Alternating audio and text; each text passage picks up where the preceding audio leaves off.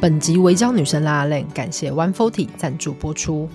One Forty 是关注东南亚移工教育的非营利组织，专注培力移工在台湾持续学习实用的知识技能，协助他们适应异乡生活，更希望他们回国后有经济独立的能力，为自己与家人创造更好的生活。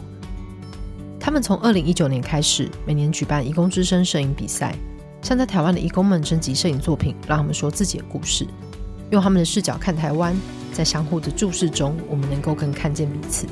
让台湾成为一个更多元包容且实质友善的社会。除了摄影作品之外，作品简介小故事也非常好看。展览期间从十一月十六号到十二月四号，地点在波皮寮历史街区。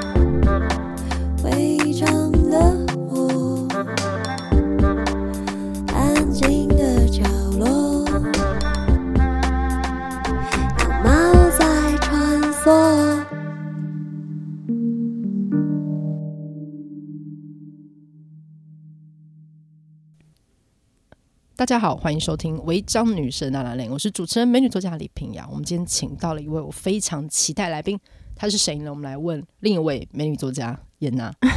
我跟你说，就是 一个教程。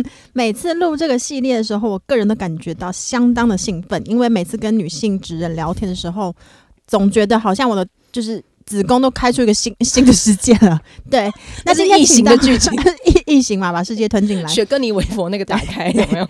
那今天呢，就是要请到了移工怎么都在直播的作者，他个人也是 INFJ 人，跟我一样，但是人类图稍有不一样，也是就是呃反应者，对，我是投射者，所以我想说今天就是有一个 INF 系列的聊天在这边展开，那就是。要特别恭恭喜他，除了去年得到了二零零二二年的 Open Book 年度好书奖之外呢，就是最新公布的金鼎奖也得名了。昨天就在昨天发生了，你有开心吗？江婉琪小姐，我刚刚一直没有把她名字说出来。有啊，我那个时候是在往台中的高铁，嗯、然后就是那个编辑就传讯息给我，然后就蛮蛮感动的。嗯，而且我每次去台中，好像都会发生很好的事情。因为就是作为一个写作者，就是现在我都要依靠依靠补助才能生活生存。嗯、然后上次好像也是在台中高铁站，忽然知道哦，我的那个台湾书写专案过了，我有钱了，嗯、我可以生活了。嗯、你是银眼光环，而且上礼拜还有得那个二零二三读墨年度华文大奖非文学类前十大作家。嗯，好像开始有尴尬气氛出来。对，可是因为我记得晚期之前有一直在思考一件事情，就是作为文字工作者要怎么活下来。嗯，然后这样毕业两三年之后，你找到一个活下来的方式了吗？嗯嗯，我觉得算是有找到、欸。哎，就是一面是需要申请呃文化部或国议会的补助，写作补助。然后这个可以作为文字工作者的一部分的职业，然后另外一部分需要找一个呃比较稳定，会给你每个月薪水的兼职，不管它是两万五啊三万也好，就是它需要是一个就就一个就好。我我的模式是这样，就一个就好，然后每个月会有呃固定的薪水，然后其他的再用你的补助去呃。补补充，或者是呃，有的时候如果有演讲的机会的话，那你就有零用钱可以去买衣服了。这大概是我的两三年的文字工作者的职涯的摸索，仿佛看见一个预算表，就是正职收入加上兼差，但是演演讲又是另外的兼差，所以演讲的钱可以买衣服这样。嗯但你有去切，例如说你一个月只能接几场演讲吗？哦，现在不会，因为我可能没有像小光一样接这么多。现在进入一个什么环节？因 因为我们之前有讨论过一些接案的事情，嗯、然后我觉得我前几年刚开始接案的某个时期会陷入一个全台巡回的状态，嗯，对，然后就会发现你在高铁上的时间真的很多，哦，对，可晚期现在应该也是吧？就你的工作很多也是要一直移动，嗯，你可能不止在台湾移动，就是、嗯，但。但移动的时间比较像是比较是我另外一份工作，嗯、就我另外一份工作是，呃，我在和朋友一起协助香港编程青年这个 NGO 的一个计划，叫做瓦嘎利贡，关于香港的真人图书。嗯、然后这个计划是因为二零一九年之后有越来越多的香港人，虽然今年又变少了，就是台湾就成为一个。不不太好留下来的地方，但从那个时候开始，就有很多的在台港人在台湾生活，然后我们就会带着我们身边的在台港人的朋友去国中或高中分享他们反送中呃那几年的经历，还有他们怎么看他们移动到一个新的地方的生活。所以呃，我主要是因为这个工作会一直移动去呃台湾的不同的学校或者是地方，所以其实是。这个工作坐高铁比较多，反而是其他就大部分在台北。嗯，因为你开始呃 写作，然后有发表，其实蛮早的，就是你在念正大民族所的时候就已经开始有在写作了嘛。民民族系啊，蛮民族系，民族啊，对对，正大民族系。所以当时呃呃一一开始呃就是用直播跟义工这两个，就是你的观察，然后进入写作圈。当时是在课堂上面修课，然后。从一个课堂报告开始进入这个写作路吗？我想要插嘴一下，嗯嗯嗯、因为我那时候看到那个刚妍娜讲那一篇，然后我那时候也是重复看了一下，是民族系还是民族所？嗯、因为那个笔法太熟练了，然后技术很好，然后整个就是那整篇文章的结构啊，然后深入的程度，跟我觉得还有个是报道者看的角度都很成熟，所以那时候想说，现在大学生有点可怕。没有啦，我大学读很久，我读了六年，嗯嗯、所以成熟一点。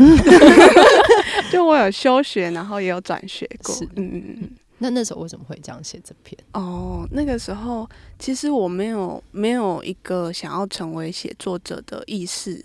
然后一开始其实是因为二零一五年的时候，我第一次接触到印尼的看护朋友，然后当时也是我刚上大学来台北生活。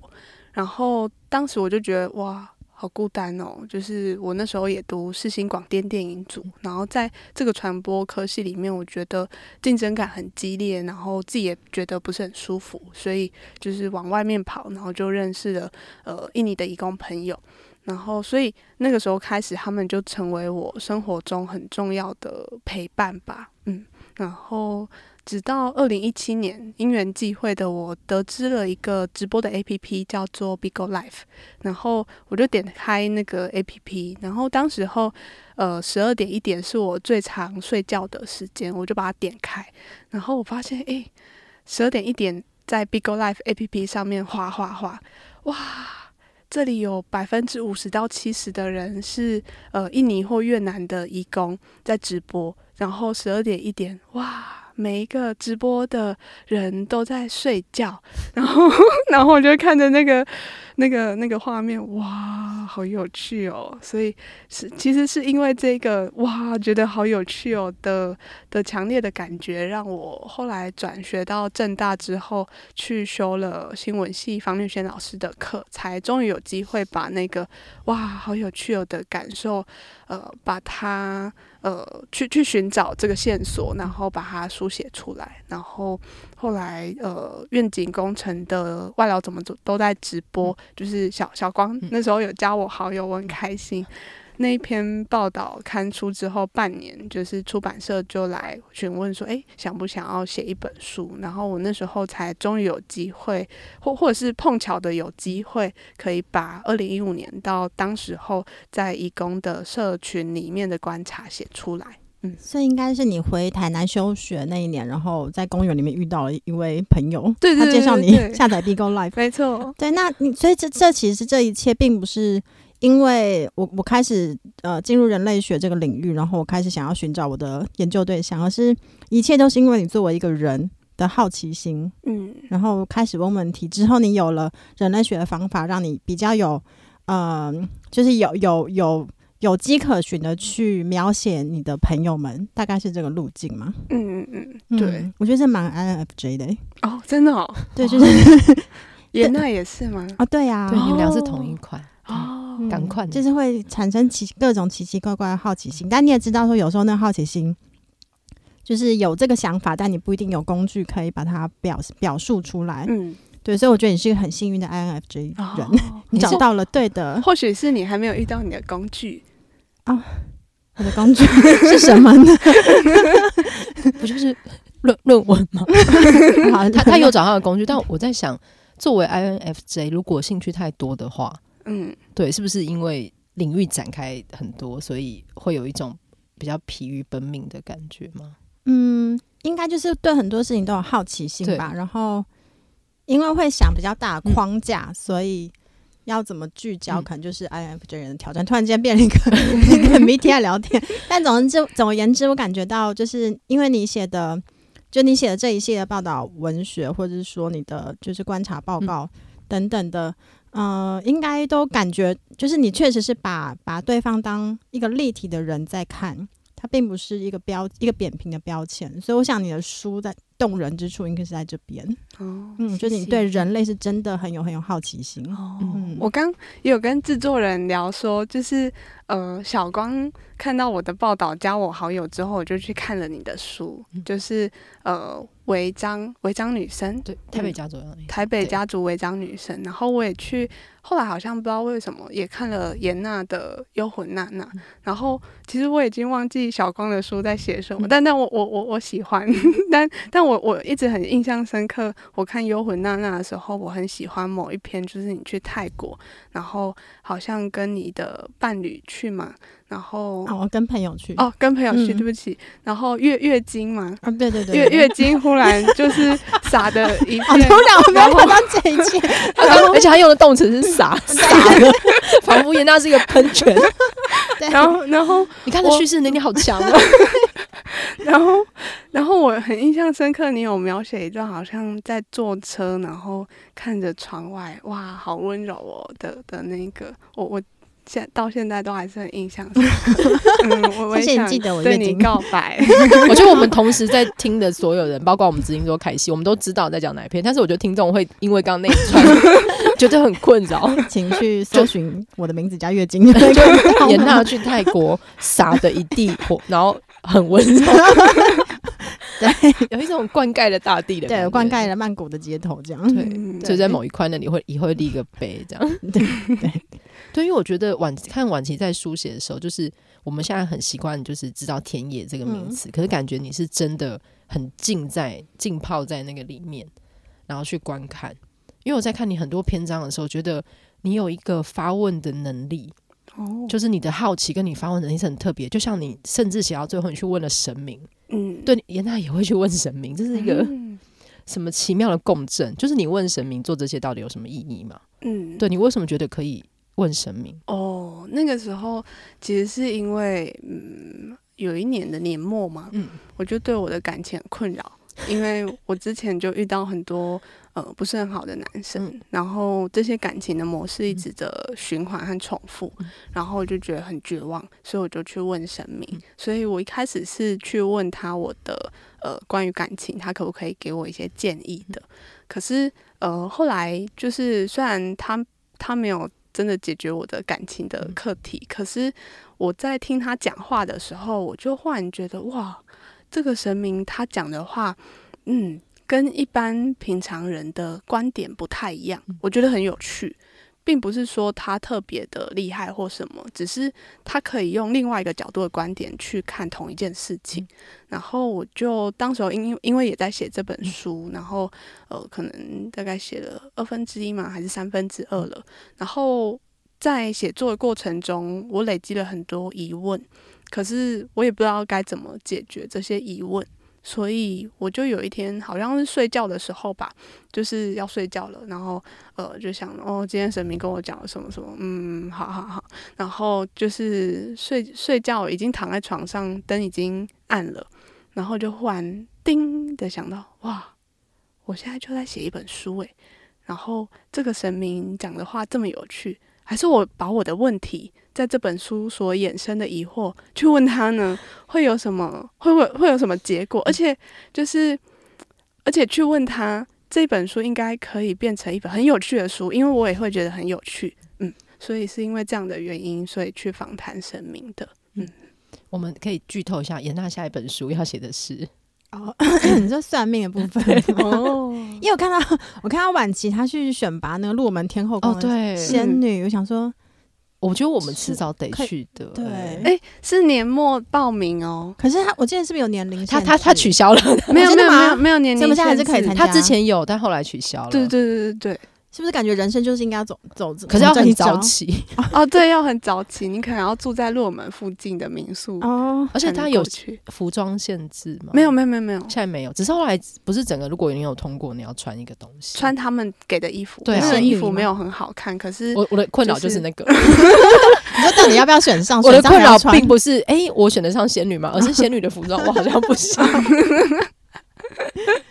而且你是拔了十一个圣杯吗？对对对。啊，但那个没有重复啦，嗯，就是那个是分开的，okay. 累积的累积的。所以这是我们来来我们节目的第二位仙女，对，因为上一位是都有选上哦，我知道，对，我其实就是看他有一年好像帮呃金曲奖嘛画了背景的那个插画视觉，然后我就有一次不知道为什么滑到他的专访，然后就。看到哦，他有去鹿门天后宫选仙女，嗯，然后就去查哦，鹿门天后宫真的有一个仙女选拔比赛，嗯，所以我就想说，哇，这个好有趣哦，所以就想要去参与观察这个那个仙女选拔比赛，嗯，然后那时候就拉了我的很多朋友去。因为我觉得他们比较漂亮，或者是他们，他们都说他们是仙女，然后结果 年末年末刚听到的时候，对，但但结果年末的时候就是没有人要去，然后可是我又很想看这个到底是谁一个什么样的仪式或活动，所以我就只好自己去了，所以就也好也只好自己穿那个衣服这样。哦，可是我可以分享那个选上仙女之后，其实我觉得很感动诶，因为我在跋杯的时候就有跟妈祖。说哦，妈祖，那个时候其实是我遇到一个渣男之后，我我心情很不好，或者是生命中很挫折的一个阶段。然后我就跟妈祖说，哦，我最近呃经历了一些我觉得很痛苦的事情。那嗯，如果妈祖选我当仙女的话，那我一定会呃更加努力的，就是对。人世间有所贡献，这样，然后呃，然后如果你选我做仙女，我也会很感谢你，就是这个是一个你对我的肯定，嗯，然后所以就去选了，然后选上之后。我很想分享，就是在当仙女的大年初一到初三的时候，我们的工作其实就是帮香客洒圣水，就是有明星花露水和柳枝，然后我们要穿仙女服，在庙门口的拱门，一人一边，就有两个仙女要轮班，然后呃洒那个圣水在呃进出的香客的头上，然后当时候。我的台北的朋友都觉得说：“哇，你去选仙女哦，哇，怎么会这么神奇？”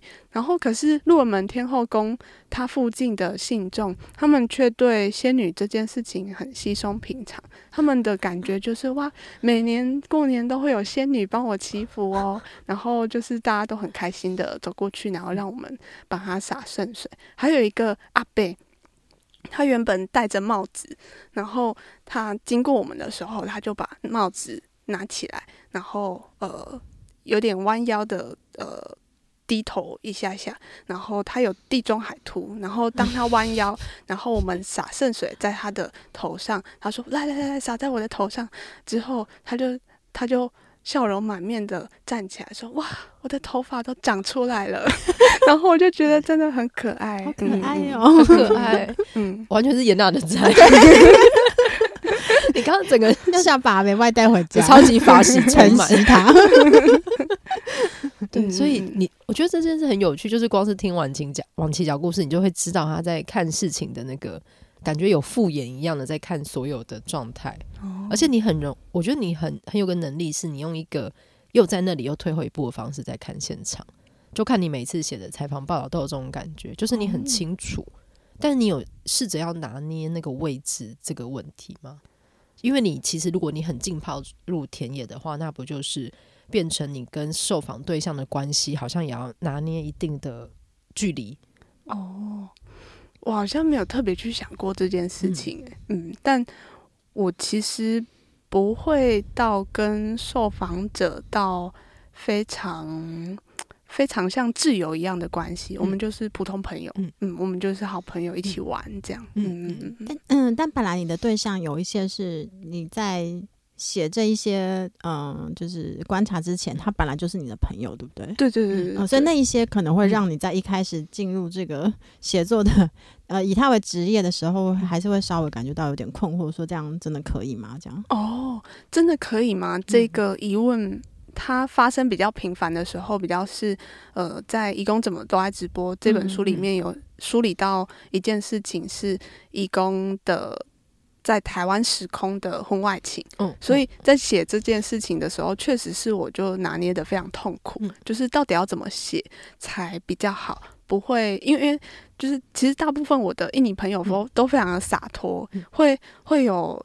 呃，愚公大哥就说：“哇，你就写吧，我准备好要跟你说了。我就是一个花花公子，男生去找女生就是为了性，然后你就写吧。然后，但是也有会有愚公大哥跟我说：哦，这一切都是因为我我们在台湾有那个需求，然后因为在台湾很孤单，所以我们就有这个需求啊。然后也有愚公大哥跟我说：哦。”你不能乱写哦，因为不是每一个人都像他们那样，就是他 他指前面两个，前面两个人，不是每个人都像他们那样，也有很忠诚的男人呐、啊。嗯嗯，所以就是特别是在写呃跟呃社会的道德评断有关的这个主题的时候，我会有很多的心理的挣扎。嗯嗯嗯。就是一方面你想要把那个异质性写出来，可是一方面也担心本来已经被标签化的这些人，他们可能会因为不被理解，所以再一次被被污名化嘛。嗯嗯嗯嗯，对。所以你本来有问神明，但当时感觉好像神明给了一个你不太确定。要不要接受的答案？现在感觉好像解开了，是不是？你往下推进了。对，就是问神明的时候，我还不敢去问婚外情这个题目。嗯、可是后来就想说，嗯，我还是要问啊，就是还要还是要对我的这个题目和写作负责。所以就是呃，分别访问了一男一女，就是他们都是在台湾超级久，十年以上、二十年以上的呃印尼看护和印尼渔工。嗯。嗯因为在读书，我有发现一件事情，就是大家可能对于为什么移工来台湾工作，有一个印象是他们是为了要脱离贫穷的循环，嗯，所以来这边好像找一个新的生活。但是我觉得你书里也有写到一件事情，是他们原本在原本的国家的生活太不开心了，所以其实有时候是要逃离某种感情的纠葛，嗯，所以来到这里，对对，所以像是问到这种类型的问题的时候。就是会会有点，就是你刚刚讲那种心理挣扎吗？哦，不会，我非常的可以同理。那个挣扎是渣男推动，就是要问到问到什么程度？哦，嗯，这个我没有想过，嗯、因为好像在这个访谈都是蛮舒服的进行。嗯嗯嗯嗯嗯。但除了我下一个写作计划，这个对我来说就比较难。嗯嗯。我们打好像可以聊下一个写作计划。好啊。我会有这个疑问，是因为我们之前可能有时候。遇到在写各种田野的的研究生们，好了，他们有时候遇到一个状况是，他去一个田野，真的是潜入一个田野，然后可能跟大家打成一片之后，他可能最后要跟大家公开说，哦，其实我是来做田野，嗯、他们都有那个过程哦，所以可能是进入田野的方式不一样，所以会挣扎的点长在不一样的地方。嗯嗯，对，就、啊、我的例子比较是，就是我一开始都跟他是。大家是好朋友，嗯、然后有一天就是在这个社群里面的晚期，忽然要写一本书，嗯、所以呃这本书的呃题目列出来之后，我就回去找我的好朋友们访谈，嗯、然后在访谈坐下来的时候，我就会跟他说：“哎、欸，姐姐，我现在在写一本书，然后我我想要访谈跟。”你关于什么什么题目，然后我们就开始聊。所以就是我的状况的话，是他们原本我就认识，然后我在正式访谈的时候，我也有跟他们说，哦，我要写一本书，嗯，所以可能就比较没有，呃，很多研究生会比较困扰的这个烦恼，嗯嗯，因为你是从生活中刚好找到题目，这样，所以路径不太一样，嗯，而且我那时候记得晚期说，你开始写是因为你来从台南来台北读书嘛，所以有一种异地工作居住的。一种寂寞，嗯，对，所以是因为寂寞，所以开始这个书写。哦，书写的话不是、欸，是、嗯、呃认识印尼朋友，嗯、是因为寂寞。嗯、然后书写的话，我觉得，嗯，好像是某一种自己个性里面天然的一种想要参与观察，嗯、然后想要把这些很有趣的东西写出来的欲望，嗯、会让我想要书写。嗯，嗯。因为我看你在 Medium 上面的那个。就你还画了很多图，感觉是，就确实，正如小光刚刚说的，你你会把自己分裂出来，另外一个晚期站在晚期的肩膀上面，然后去分析晚、哦、现在这个晚期。而且他刚才自己还说社群里的晚期，对，然后现在是录音室里的晚期。对对对，我们现在好像上面有一个，你知道那个、就是、晚期在操作，就是不漫漫威里面的那个洛基有没有？有一个最上面的人在操作，这这是一个晚期的支线，晚期的支线现在走到这里来了。那那我想问，我不知道是哪一个晚期可以回答，嗯嗯嗯，就是出书之后感觉如何啊？嗯，这个这个所有晚期都可以一起回答，这不用请出什么 vanity 虚荣晚期，不用推一个谁出来。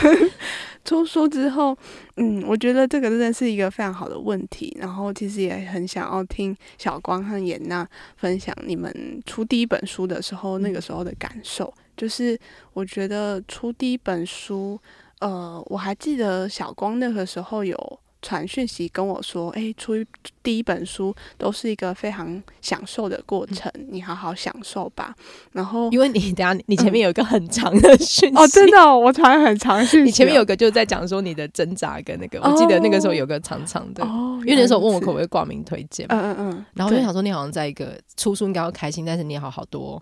不安。哦，对，你好像刚好在一个不安的阶段，嗯嗯嗯，对。对，但是那个不安的阶段好像是呃，写第一篇报道之后，诶，这篇报道为什么会被非常多的人看到？嗯、然后那时候觉得，诶，有一点冒牌者症候群，就觉得，嗯，我应该不值得这么好吧？所以就是那个时候有。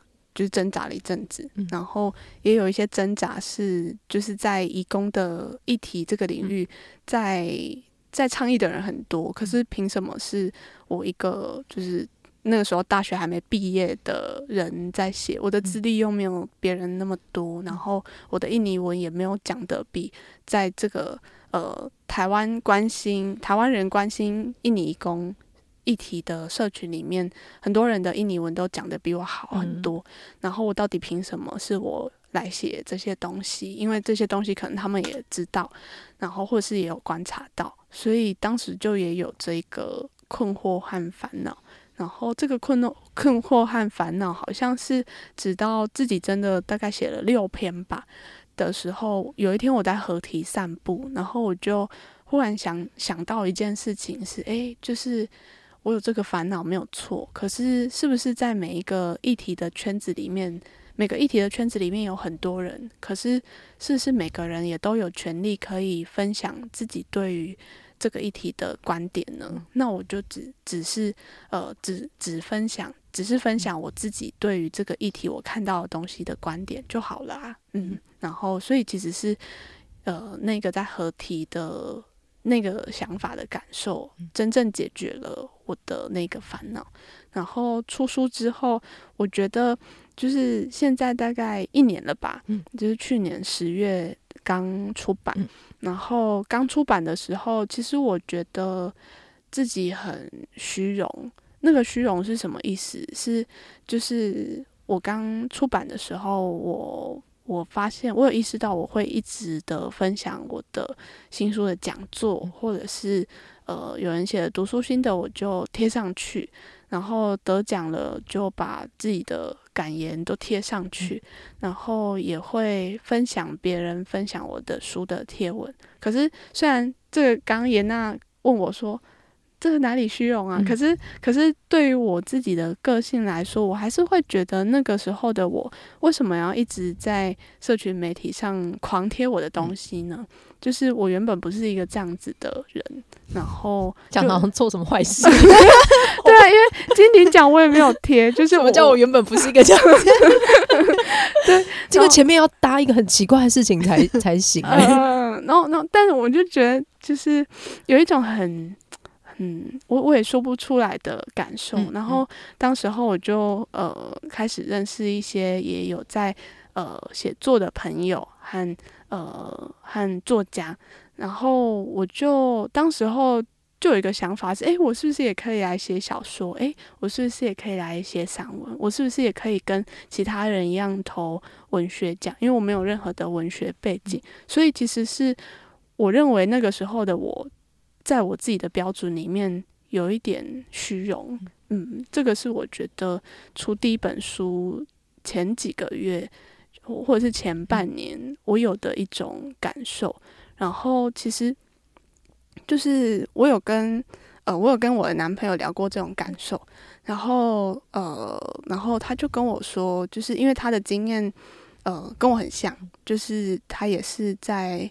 二十几岁的时候就呃，先是共估一些东西，然后开始得到一些奖项，然后呃，他就跟我分享说：“哎、你那时候，你你现在的想法跟我那时候二十六岁的时候一模一样。”哎，就是，但是我我现在他他现在三十六岁，就是他他他跟我说，可是我现在往回看，会觉得那个是那个时候的你需要有的掌声，因为你。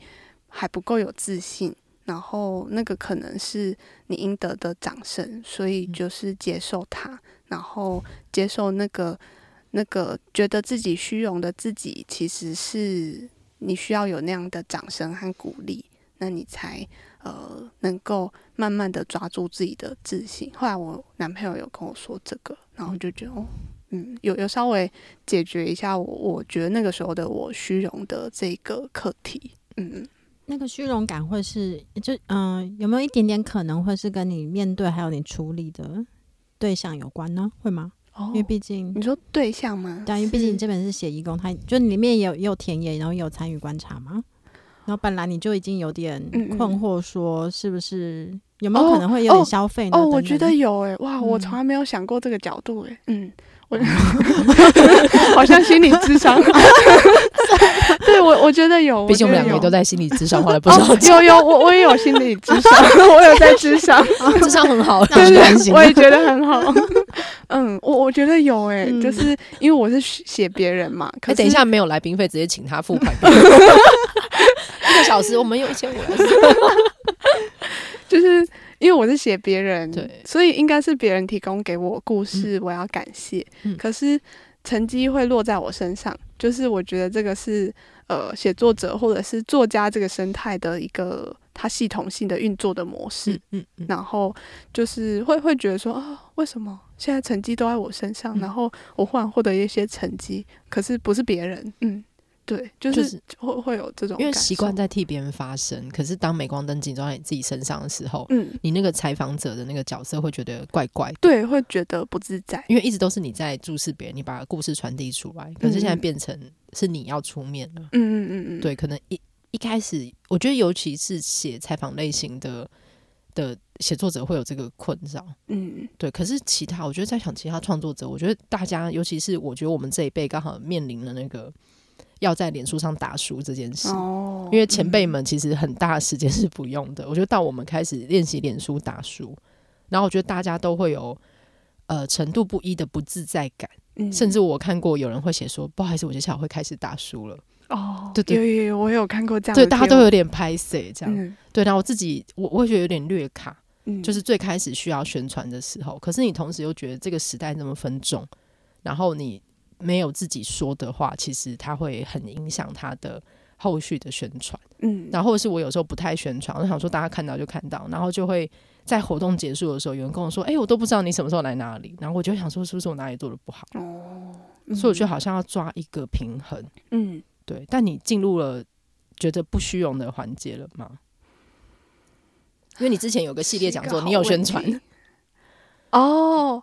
我而且那一张上面大概出现你的名字大概八次，因为因为我我是那个 主持人啊，对，他圈八次有那个抵达一个新的极限嘛。那个海报上面有你的名字八次，像你好虚荣哦。你个小字旁边写就好了，还要写八次？那个不是我放到海报上的，我没有选择。OK，所以就可以，对对，可以。而且我在想，会不会是可能，也许出版。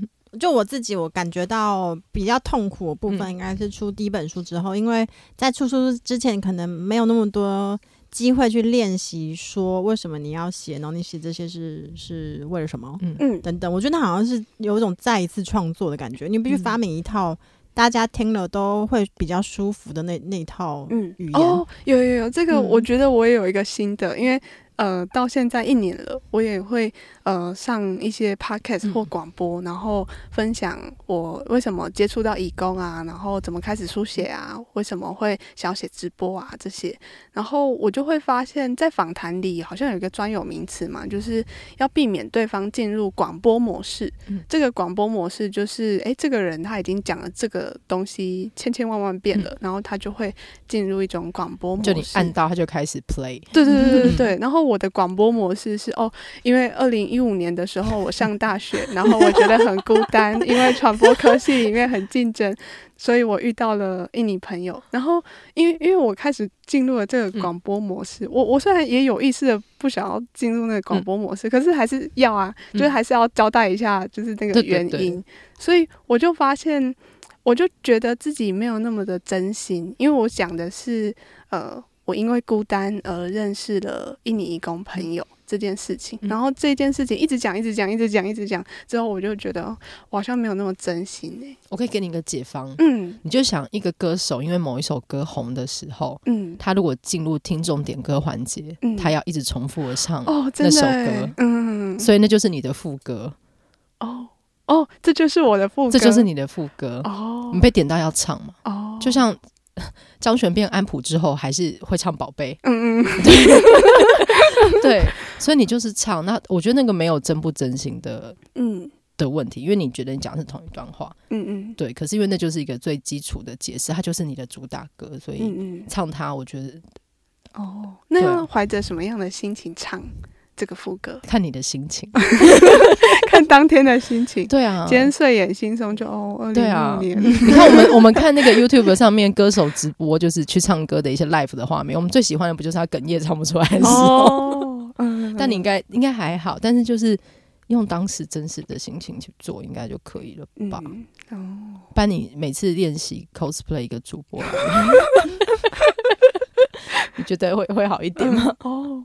嗯，不知道啊。可是这个讲到这个，我我想要我我想到一件事情，嗯、就是我有一个香港的好朋友，他叫做 Ado，然后他有一次虽然是题外话，可是我我很喜欢他的这个说法，就是他说每一个人都会有呃固定的个性嘛，或者是可能随时间你的个性才会有比较强烈的转变，所以基本上你的个性就是一个。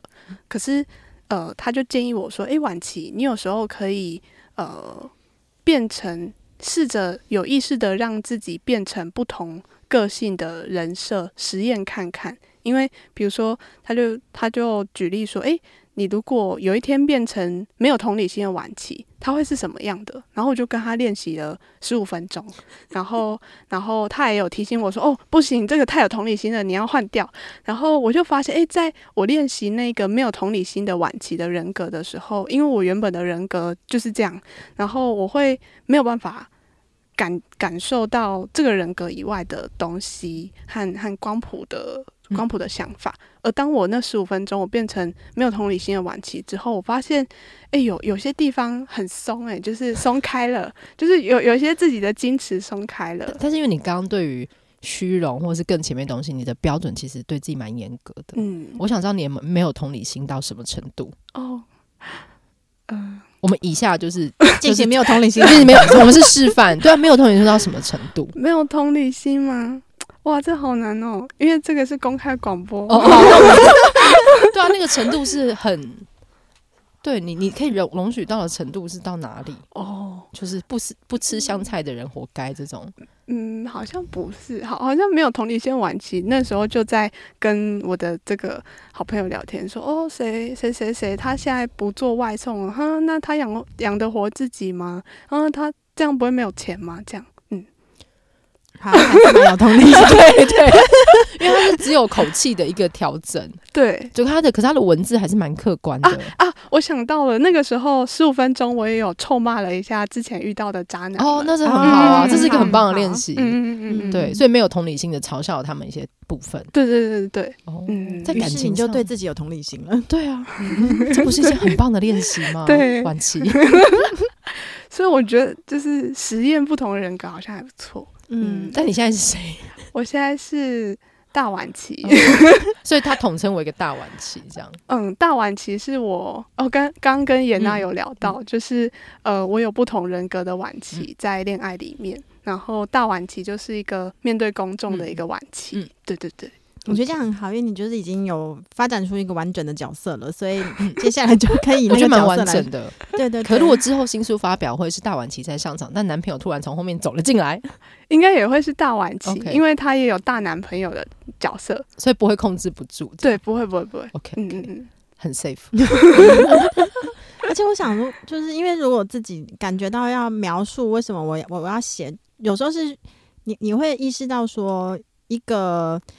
作品它要能够被看见，也需要有一个比较精彩的，或者让人家记住的那一种。我为什么要写这样的一种故事？可是有时候，就像比如说，你只是出于好奇心啊，你就只是想问问题嘛，你对世界有疑问，然后你就把它用一个你熟悉的工具把它写下来。可是这样讲话，别人说哦，安、没有，安、没有再更深入一点，就是比较心灵深层方面的一些动机吗？等等的，所以这时候就要必必须要重新发明是自己。我觉得。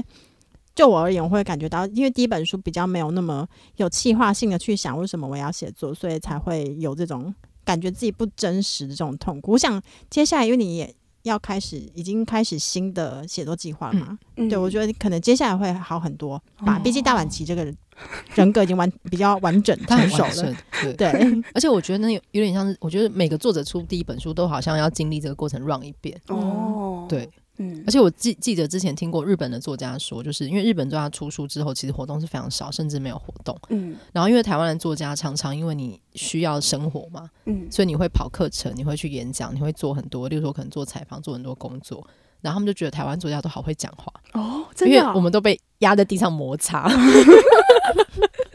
然后控制各种 Q&A 场。哦，嗯，对，所以我觉得那是一个训练。嗯，而且颜娜刚刚讲的很云淡风轻，她在新书发表会上哭了，真的哭了的人还觉得自己不真心。我有哭吗？你有哭啊？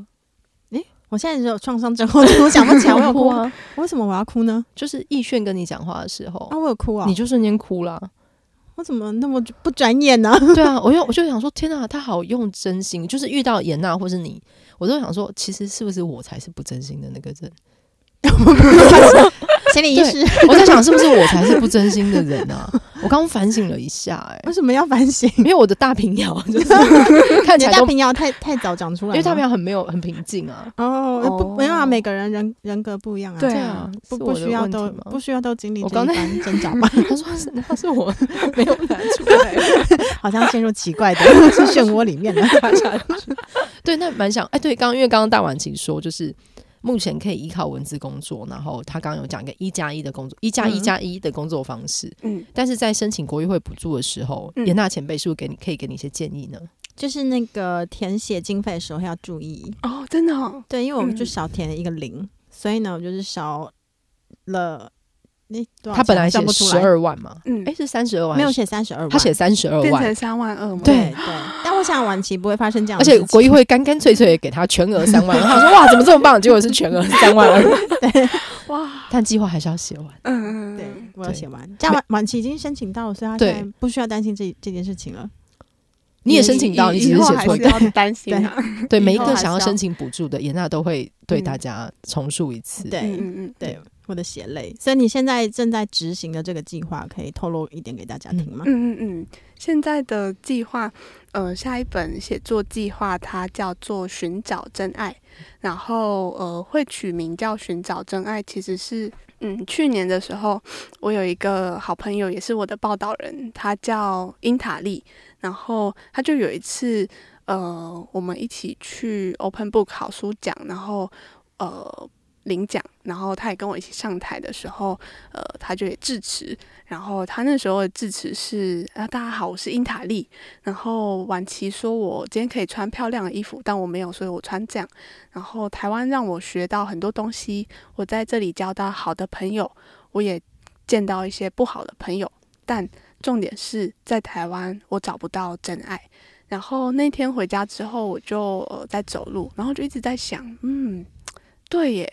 就是虽然英塔利说那句话的时候，在场的台湾人都笑了，然后他们可能觉得他很好笑吧。可是我走回家就觉得，哎，对耶，就是我就也一直在思考，哎，接下来什么还是什么什么是移工的生命经验中真的很重要的课题。然后我就思考到，从他的那句话，我理解到，哎，对耶，就是我大部分的印尼朋友。他们有的时候觉得自己过得不快乐，并不是因为工作或者是家庭啊、经济什么的元素，而是因为他们找不到幸福，找不到一个幸福的感情，也找不到真爱。因为在台湾的一个特殊的时空里面，他们很多人跟他们的老公或者是老婆，或者是在台湾的暂时的伴侣，没有办法拥有一个呃幸福美满的感情。所以很多人觉得自己过得不幸福，然后那个时候我就也觉得，哎，对耶，这也是我，就是我之前也遇过很多我觉得很绝望的感情，然后我也觉得自己过得不幸福，所以我就开始了这个寻找真爱的写作计划，然后写的是，嗯、呃，可能从来没有台湾媒体在书写的印尼移工的。感情的世界，我想要用一个人类学的角角度去书写它。嗯，这个是我的新的写作计划。会到什么时候？嗯，大概三年后吧，三年后才会写完。嗯，因为我看九枪就纪录片的时候，嗯、感觉到有时候好像台湾人的那种没有感觉，是需要一个比较极端的画面。逼你去看某一件事情，嗯、但我觉得你的策略是找到一个普遍而且。普通的，嗯，某某个观察点哦，然后把它拓宽出来。对对对对对，嗯、所以你会有有会有担心说，那这样子是要会让台湾人关心移工的处境吗？还是其实你没有在特别去想那个切入的点，就是以你喜欢的方式去写而已。嗯，好像是以我喜欢的方式去写，嗯、但二零一五年到现在，就是认识一些倡议议题的朋友，嗯、然后我就。因为我现在也在做香港这个工作，嗯、然后我就这几年理解到一件事情，就是当你要倡议一个议题的时候，我的理解是最好的方法不是去说哦，这个很重要，嗯、你们都要关注啊，为什么你不关注呢？嗯、这其实是很多创作者会讲的事情，嗯、就是纪录片创作者啊，或者是呃什么样议题的工作者。可是，嗯。这么说没有错，可是我觉得这不是最好的倡议的方法。我觉得最好的方法是去点出我自己和这个人群彼此生命里面的共同困境。就比如说，有的时候我可能在看小说，我真的被这个小说感感动、打动的时候，有的时候并不是因为哦，他写的白色恐怖，哇，这个很重要，而有的时候是因为。呃，这个主角他可能正在经历跟我一样的人生课题，然后他在烦恼这些人生课题的 murmur 的时候，那个经验跟我是一模一样的，而我得被他感感动和打动。嗯嗯。那你觉得，因为你你一开始也是念影像的嘛，就是你感觉如果是用影像处理，或是用文字处理，这中间会有呃怎么样什么样的媒介处理什么样的题材的那个差异吗？哦，我我会从影像转到文字，其实是因为，呃，一开始我去试镜的时候，我很想拍纪录片，可是因为我是一个害羞的人，当我把那个相机对着阿公阿嬷的时候，他们就会说啊，我紧卖啦，卖搞我 hip 的，然后我就在相机后面就觉得啊，好尴尬，对不起，我不是黑丢这样子吗？因为拿着一个巨大的东西，对对对对，就觉得它侵入性很高。嗯、可是当我变成是纸笔。最多录音笔在访谈他的时候，嗯、他就可以通通常那个哦麦高黑吧，后面就会接着一长串就出来了。嗯，然后我就发现，哎，就是访谈好像是一个我比较自在的方法。嗯，嗯，而且我在想，就是我觉得我之前有跟一些朋友在讨论，就是你如果你同时关心议题，你有写作的话，一定会有个奇怪的拉锯。嗯，但我自己的结论好像一直都是，故事不能被议题吃掉。嗯，就是那个出发点好像不太一样。的确是你要先有兴趣写故事，他可能刚好碰到议题。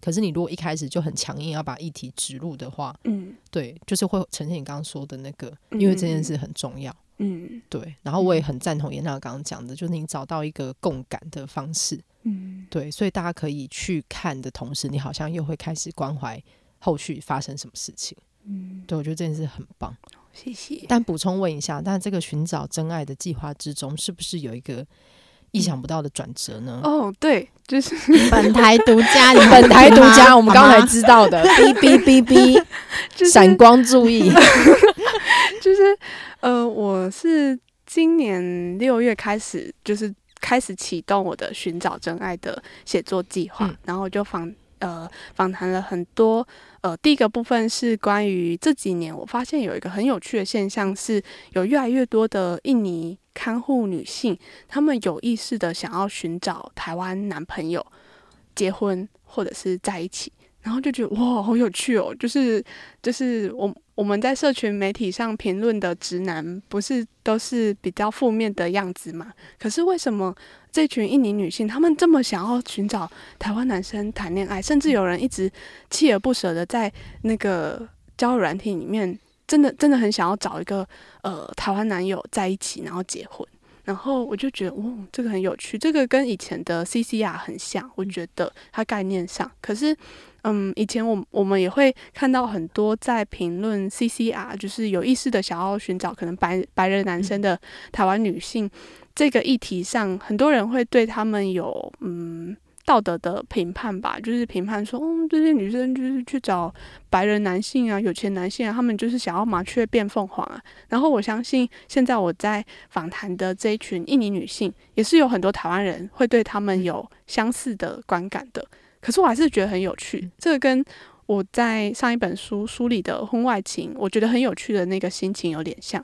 就是，嗯，如果这个现象这么普遍的，或者是越来越多的话，那它一定有什么原因？那我好想要找到那个原因哦。嗯，就觉得就觉得蛮有趣的。所以，呃，在我开始访谈这个计划之后，呃，今年。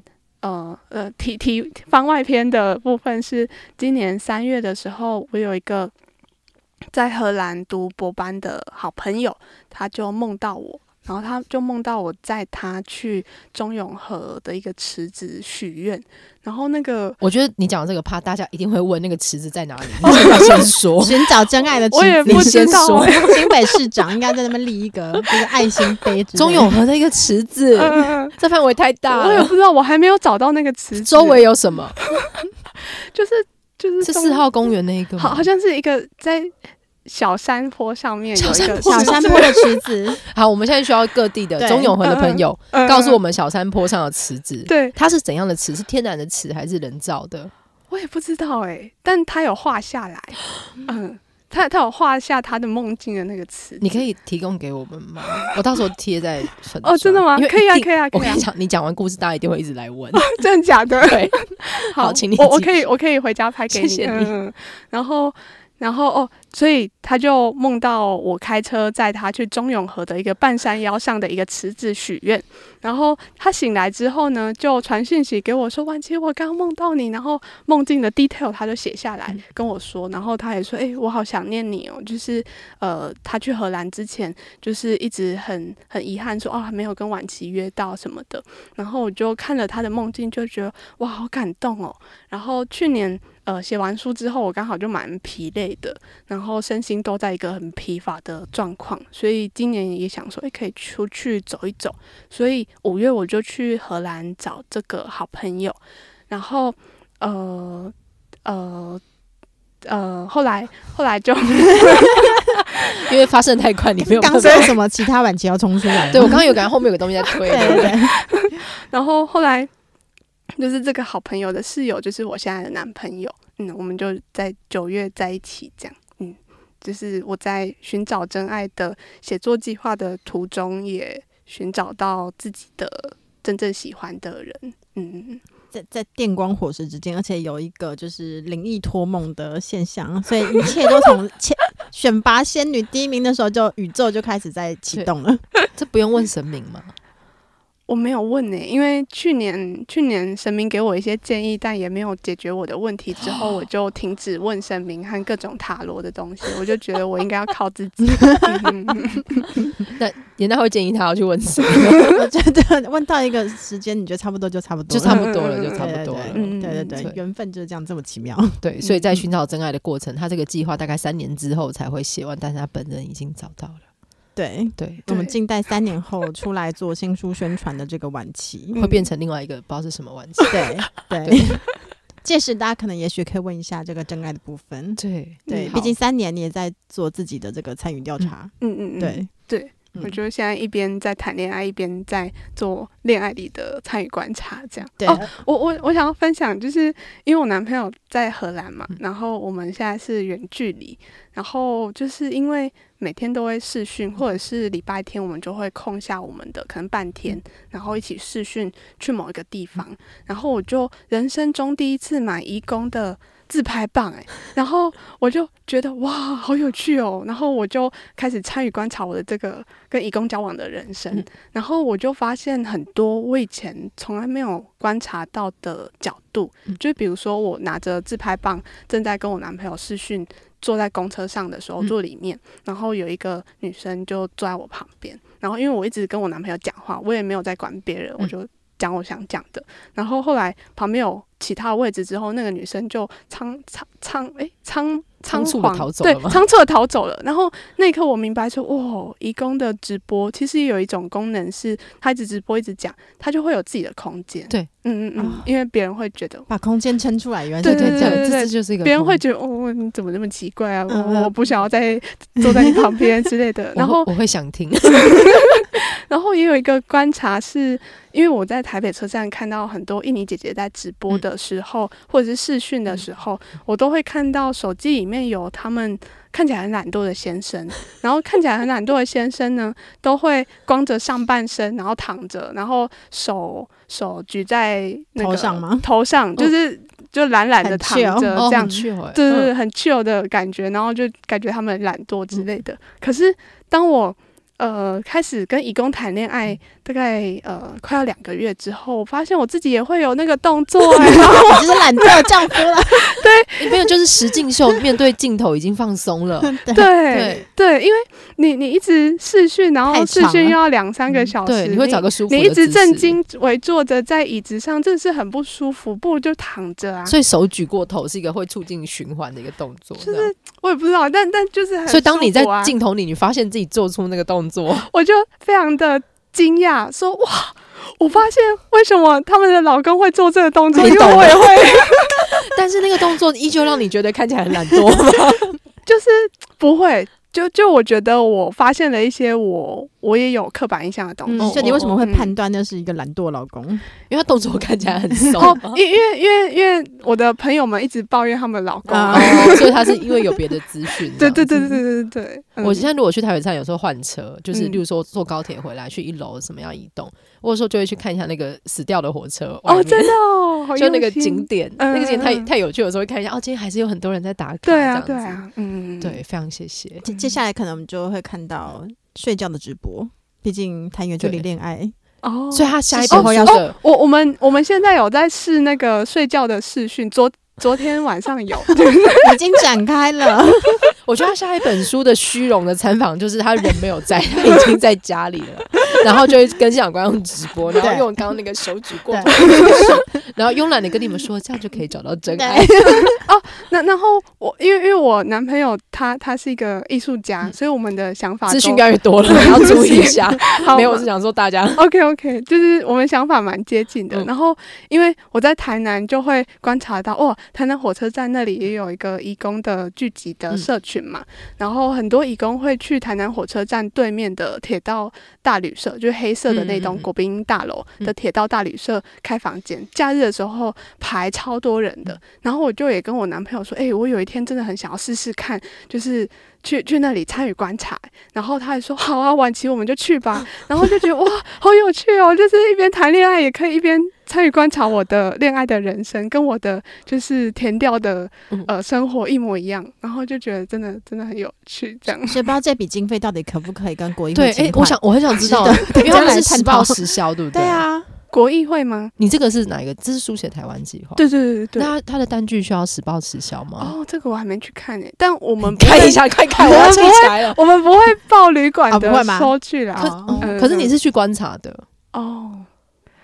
因为他没关系，他有个先，他有个经费，你要看一下他的经费的那个，有时候只要填，应该是跟常态补助不太一样，对不对？对，因为有一些要，我记得有一些如果是之前做填调的，他需要单据，嗯嗯嗯，填调类好像有的要，好，对，所以如果有单有有要单据，你就要打统编。哦，你就要站在那个旅程说你要打通，但未来可能他出出名的时候，我们就可以把那个单据拍下来，说金宝金宝，然后放在展览展览的展间，对，因为因为我在走一个计划，然后我的计划。是要去一些庙里填调，哦、然后但是呢，我的那个经费也是要打统编的，嗯、然后我就很困扰，就跟 承销人员说，因为我那个是要付香油钱，然后有一些很小的庙是没有这个机制的，嗯，我要如何叫一个很小的地方的庙打桶边给我？嗯、然后他们后来就说，那收据也可以哦。可是有时候你问事，然后问事你要投投钞票进那个就是一个盒子，嗯、他们也没有在报税，对啊，所以那个钱要怎么办？哦。我现在的困扰是这个，我只是跟你分享哦，可能就要找认识的人帮你开个。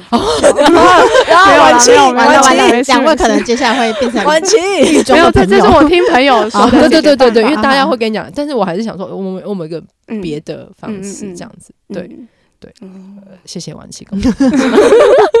可是因为你是恋爱系统，所以我觉得宾馆的发票是在那个里面合理的。对，我的状况是很多公庙没有。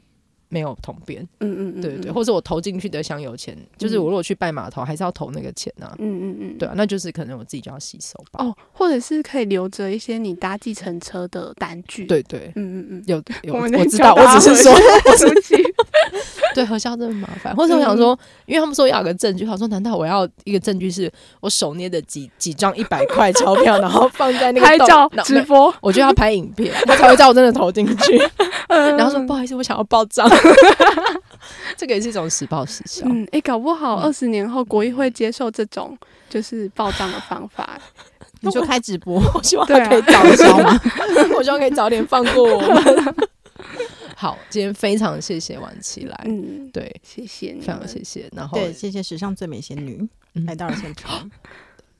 瑞红，瑞红，如果有听到，见到他，我见到他，我也会跟他说，他是史上最美仙女。是的，毕竟我只是个凡人，我凭什么评论？哎，你要不要？你要不要去去？你如果要去考的话，我陪你去。真的吗？真的，你要一起参加吗？我没有办法穿那个衣服，你要介绍。你可以选礼官。嗯，你瑞红跟我讲的一样的。就是选李冠这样子，然后我们来。可是因为我好想要用那个柳枝弄他家哦，那就选仙女啊。而且不觉得柳枝很像逗猫棒吗？那个沾水在弄的时候，你把阿北当什么？阿北觉得头发长出来，被那口得死。对，好，非常谢谢婉琪今天非常多有趣的分享，嗯，然后再次推荐他这个就是拿了大奖的书，一共怎么都来直播，然后非常期待你下一个计划，然后预祝你恋爱愉快，事事顺心，百年百年。干嘛？最后进入性行销啊？就是一个一个吉祥话这样子。对，谢谢小光和颜娜，谢谢谢谢谢谢。伪装女生拉链，我们下次见，拜拜拜。